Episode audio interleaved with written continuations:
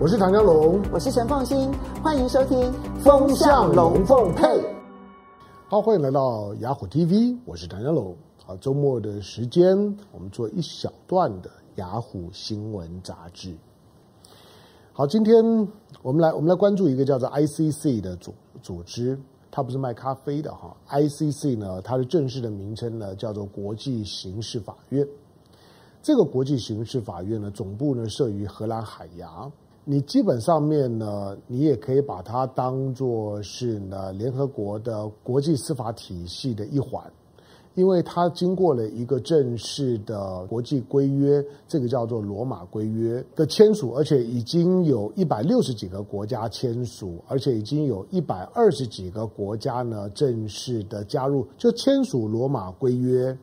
那是一回事事情，那跟呢加入这个就是说呢，国际刑事法院那是第二个层次。但是呢，就算你没有加入这个国际刑事法院，可以成为国际刑事法院呢所受理的 case 当中的讼辩的双方的任何一方。但是你只要是只要是呢这个签署国之一，基本上面呢你都会受到这个国际刑事法院的规范，同时也遵守呢这个国际刑事法院所所通过的所有的这些的判决。好，那这个国际刑事法院这个罗罗马规约呢是怎么一回事哈？它在国际社会当中来讲呢，在一个全全球法治来讲，它到底代表了一个怎怎么样的一种的一种的位置？它跟海牙的，就是说呢，国际法庭，比如说南海仲裁问题呢，所所提出申请的有什么不一样？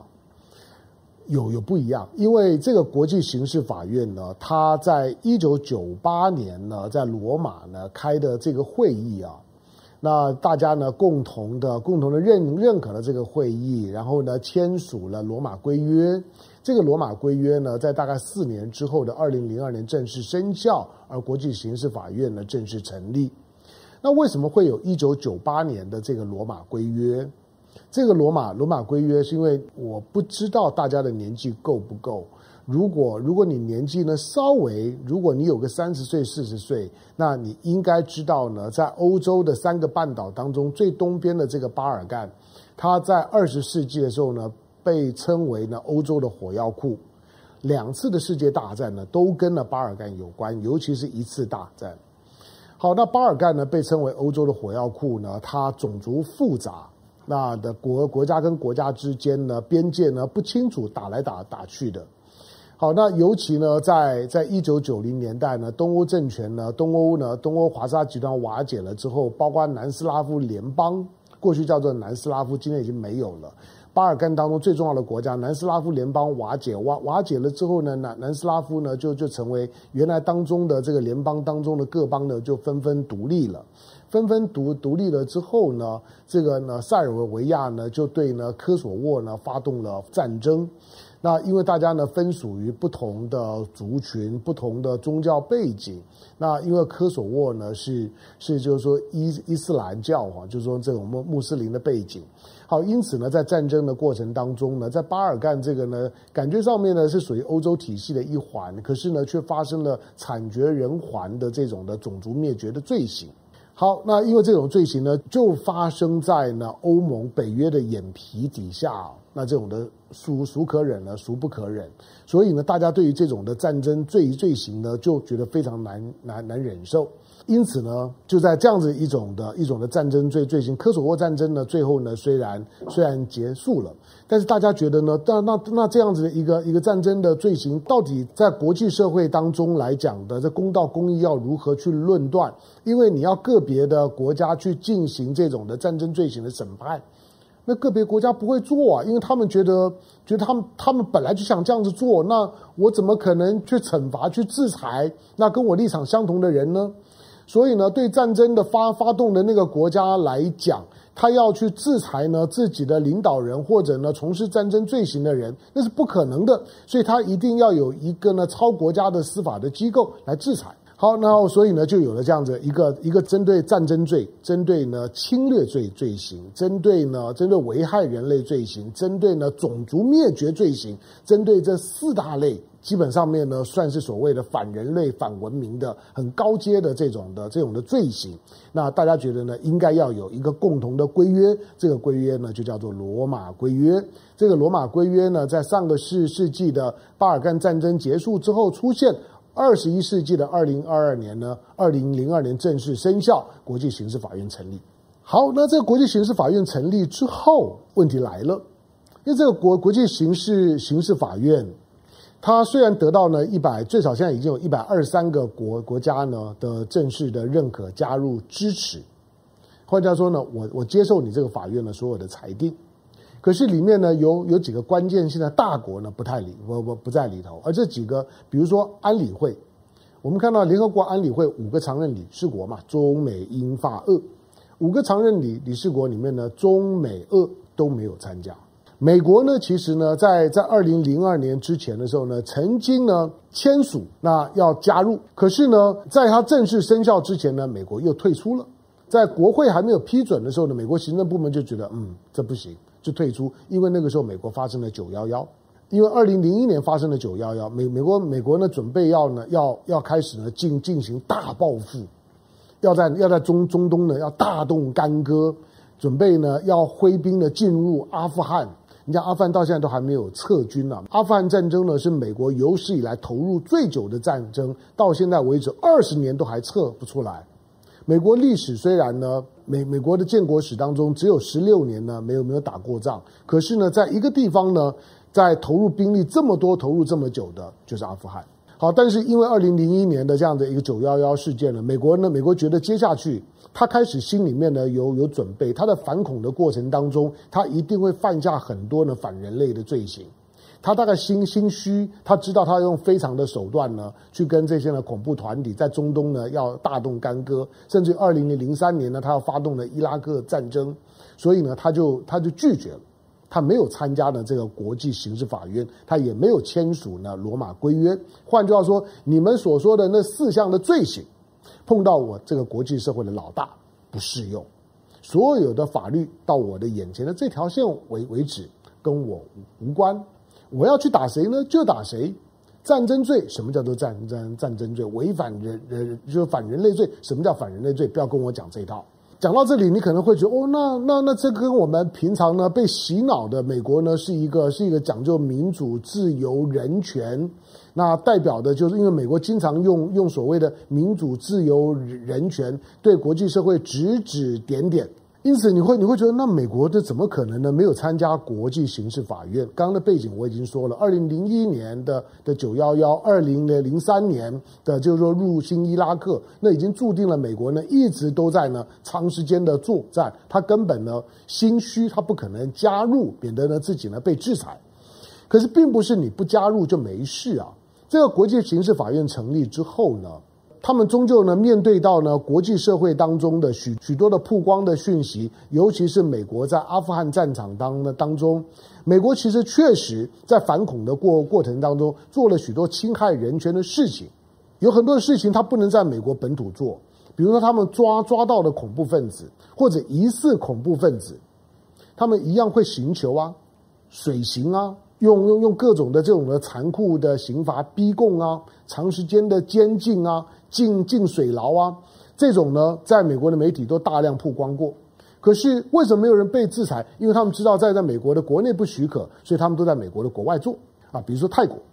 比如说呢，在古巴的边上的，美国有有一块呢占领区，过过去呢这个。签约的这样的一个，在古巴的边上呢，有一个海军基地叫关达纳摩海军基地。在那段期间里面，他把这个关达纳摩海军基地呢，当做是他呢在美洲呢去好好的去玩、去审讯、去虐待这些呢恐怖分子或者疑似恐怖分子的最好的场所。美国的法律管不到，那个呢成为一个人道、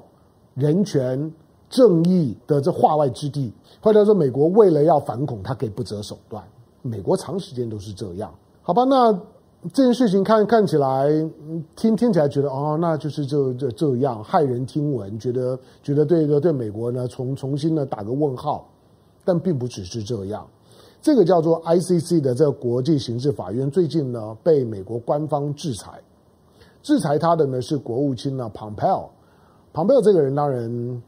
很烂了，就是我我我其实很很早。我可能是全全世界第一个，第一个公公开公开批评他。我说这个是美国战后最少在我的在我有生之年有限的五十几岁的年纪，自己念国际政治，对美国的政治、美国的政治人物，呃，这重要政治算还算是熟熟悉的一个研研究，或者说呢，或者对国际政治比较感兴趣的人。我看了这么多任的国务卿，我我知道什么叫大国务卿。国务卿呢是可以发发挥呢，就是说呢举足轻重的这样的一个角色的，一个一个称职的国务卿，对于呢美国的美国的国家的战略的设定，可以影响三五十年，这很了不起啊！今天呢，你看到的这个 Henry Kissinger，或者或者说呢这个 Brzezinski，或者是呢这个的这个呃 Dulles 等等等这这这些人，这都是呢美国战后的所谓的大国务卿的代表。可是呢，这个叫做 Pompeo 的，可能是。二战之后的所有的国务卿里面最 low 的一个，小小鼻子小眼睛，而且一事无成，而且呢完全呢无视于呢政治规范，那公然呢几乎呢每天呢都在当当美国的现任的总统呢川普的应声虫，然后呢呃基本上就给人家感觉就就就是川普呢讲讲什么，基本上面呢就就只是一个一个配音员而已。好，那最最近呢，连美国的这个就是说呢，《华盛顿邮报》啊，《纽约纽约时报》呢，都骂他，都都都说他是呢，他是史上最烂的国国务卿，骂得很凶啊。好，那这个呢，这个庞佩奥呢，这两天的时时间，本周他宣布美国制裁国际刑事法庭的法官，就是这些呢法官，因为他是合议制，那这个呢，因为国际刑事法院呢通过了一个。通过了一个呢，对于美国在阿富汗涉犯下战争罪行的一个一个一个指控。好，那这个国际刑事法院呢，将进一步的呢去追究这个战争罪行呢该负责的人，包括呢在战场上面的军人，或者有许多的美国的军人，那美国的公民会受到呢国际刑事法院的追诉、调查、处罚。但是美国呢就挺这些军人。挺这些呢被调查的美国的公民、军人，事前就已经警告过你了。ICC，你敢调调查我美国人，你试试看，你敢你敢调查我美国人后，我就制裁你。大家会觉得说，美国在制裁国际刑事法院啊，美国作为国际的大哥哦，二战二战之后的秩序的缔造者。全全球的整个的整个战后的所有的经济繁荣，那文文明发展最大的受益者，你去呢制裁国际刑事法院有没有搞错啊？这终究是几乎所有欧盟国家都加入，英国、法国都加入的国际组织，总部在荷兰海牙，但是美国就是这样做。庞佩奥呢，怎么样怎么样制裁？除了就是第一个。所有的国际刑事法庭的这些法官工作人员，只要跟这个案子有有关的，通通取消你到到美国的签证。其中的这个呢法法官呢，他就呢他就面对媒体的，他他就公开的承认，就是说，对我我前几天发发现呢，我我美国的签证呢被取消了，失效了。他不只是针对法官工作人员，他还警告，就是说，任何美国人、美国的企业。你们呢敢配合这个？就是说呢，国际刑刑事法院调查美国，你给我试试看。你即使是美国的企业、美国的公民一样，它可以扩大到这样的地步。然后除了第一个不让你入境，第二个冻结你在美国的资产，这很莫名其妙。哎，我我作为国际刑事法院的法官，这个应该是一个非常神圣的任务，是一个多么多么多么崇高的荣誉呀！它应该是被歌颂的、被肯定的、被赞美的。然后呢，被吹捧的，但是他却成为美国呢带头制裁的对象。但庞佩奥呢之前讲，他就真的这样子做。其实你仔细看呢，他对这些呢国际刑刑事法院的法官工作人员的在制裁的强度，跟制裁香港的那些官员们有什么不一样？香香港的香港政府的官员们，只不过呢是是在港港区国安法的通过的过程当中，跟执法的时候，跟美国的利益呢相矛盾。美国呢都是利益导向的，只要你触碰到美国的利益，我就制裁你。但是并不是只有庞佩奥，在庞佩奥之前的时候呢，前两年呢声名大噪的 John Bolton，John Bolton 就是那个留着那个小白胡子，后来后来出了书呢，把把把他的把他的前组织呢，这个川普呢臭了一顿的那个 John John Bolton，John Bolton 呢在在在当国安顾问的时候就已经讲过，就更 John Bolton 就已经公开公开的，你这个国际刑事法院，你敢呢调查我，你试试看，我一定呢制裁你。John Bolton 是一个非常鹰派的人啊，他基本上面他他是他摆出来姿态呢，就是他不太不太在乎呢国际社会呢是怎么怎么看我美国，怎么看我 John Bolton。他有一些的名名言，你听起来匪夷所思。是他他说联合国在这在美国，联合国总部在美国怎么样？有很多的国家你不喜欢美国没有关系啊，联合国总部呢就算少个十层楼，对美国也没有影影响。联合国总部大楼干嘛一定要每个国家都喜欢我？少个十十层楼，意思就就就是说，就说联合国总部呢，就就算有很多的国国家呢都不参加了，又怎么样？第二个，他他说他说不要常常讲呢，美国呢，美国的美国的对外政策呢是是是胡萝卜跟棒子。大家知道胡萝卜跟棒棒子是大家形容来你在骑驴的时候呢，棒子呢是要让驴驴听话，胡萝卜呢是引诱它往前进的，是诱饵，就是恩威并施的意意思。他说这样讲是不对的。他他说我没有胡萝卜，我只有棒子。这个是 John Bolton，这个是呢美国的这种的冷战右翼。今天呢美国的政坛上面，John Bolton 虽然走了，班农虽然走了，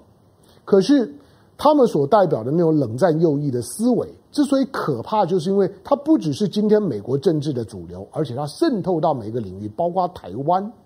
我们生活在台湾，也当然台湾并不是 ICC 的成员了，可是我们起码应该够有一个透明的一个一个认识跟良知，知道这个 ICC 得到全世界呢一百六十几个国家签署认可，一百二十几个国家呢已经通过内部的法律加入。它基本上面是当下在国际社会呢，除了侵略罪呢有点争议，侵略罪基本上面应该是联合国安理会作为最高主管。除了侵略罪有问题之外呢，战争罪罪行、危害人类罪行、种族灭绝罪行这种呢，在个别国家法律非常难难处理的。因为国国家主权的边界在那个地方很难处理，但是呢，又又跨国，是一个一个国家的民族对另外一个国家进行种族灭绝的时候，你怎么处理？他非得要有一个超越国国家的超国家司法，才有办法进行审判呢？但是当这样的制度成立了之后，跟国家利益冲突、跟美国利益冲突、跟美国的价值观冲突的时候，无效。台湾今天呢，在跟着美国后面走的时候，要非常的的小心，因为美国已经走到岔路上去了。美国呢，美国今天呢是一个是一个呢白人优越主义的新纳粹的集集团呢，在在支配的美国政治，许多呢光怪陆离啊，比比不要脸的事情，美国的政治人物都敢说，都敢讲。你每天呢听到呢川普呢在在胡言乱语的时候，你都觉得说，怎么可能有一个美国总统会讲出这种鬼话来？甚至于呢鼓励呢选民说，哎，你们你们支持我的，你们可以去去去重重复投票，重复投票是犯法的。那个那个是那个那是等于是把一个选选举呢就搞烂了。可是呢一个总统在造势的时候，竟然可以这样子公然教唆犯罪，就是说呢把把选举呢给搞烂。这种呢，在美国当当下，竟然大家听听听听多了之后，已经莫可奈何了。当你当你发现了美国今天整个美国的舆论呢，对于一个胡言乱语呢、嚣张透顶的川普都莫可奈何的时候，你再听到我刚刚讲的 ICC 的这样的一个事件，美国呢从 John Bolton 时时时代到现在的 Pompeo 的时代。他们还真的去制裁这个国际刑事法院，就只是警告你，就是说，美国的公民不是你国际刑事法院可以调查的。美国的公民、美国的军人承受美国的政府的命令在海外作战，他所有做的事情基本上面都归我管。美国呢把战争当作是一个呢一个一个治外法权，就是第一个，我我美国并没有并没有认可你 ICC 啊。第二个。我作为安安理会的常任理事国，作为一个大国，战争这种事轮不到你跟我讲道理。换句话说，今天所有加入 ICC 的，我刚刚讲了，就是中国、美国、俄罗斯都没有参参加。所以呢，当涉及到大国政治的时候，ICC 呢其实使不上什么力。今天 ICC 被美国制裁，听起来很好笑，对对对对不对？一个国际的刑事法院受到了美国的制裁，那个制裁仿佛呢是今天 ICC 的法官触犯了呢就反人权、反人道的罪行，所以我制裁你。因为他制裁香港的官员的理由是这样啊，是觉得嗯不民主，那这个帮帮帮北京呢，就是说呢压抑呢，就是说香香港的香港的民主运运动，所以我要制裁你。那 ICC 呢？I ICC 没有啊。ICC 呢是要是要去捍卫人道、捍卫民主，但是因为捍卫不了美国的利益，他就会让美国的那个假面具给撕下来。看待呢当下的国际政治的时候，我当然知道了，在在台湾的许多人因为自己的政治立场的关系。那只能够呢，循着一定的、一定的路、一定的轨迹，跟着摇旗呐喊。美国放的屁都是香的，美国的美美国的猪肉说要给你吃呢，你就赶快吃。蔡英文总统喊开动，大家呢就赶快呢就把它吃光光。可可是明明里面有非常多的不合理，明明里面是有很多可以谈的，我们都放弃，我们都觉得美国叫我们往东，我们就往东；美国叫我们往西，就往西。你真的对于美国今天所标举的价值这么有把握吗？还是呢，只是呢跟着美国的利益导向走？今天的国际社社会风险很高，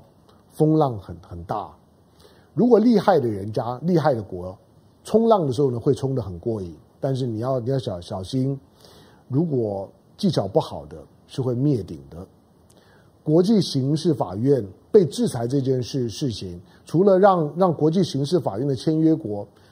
舆论哗然，觉得这样子的一个刑事法院要捍卫捍卫人人道、捍卫文明，对于种族灭绝的罪行，对于对于就是说呢，就是说呢反人类罪呢，然后呢这个战争侵略的罪行进行调查都不可以，都要被你美国美国制裁。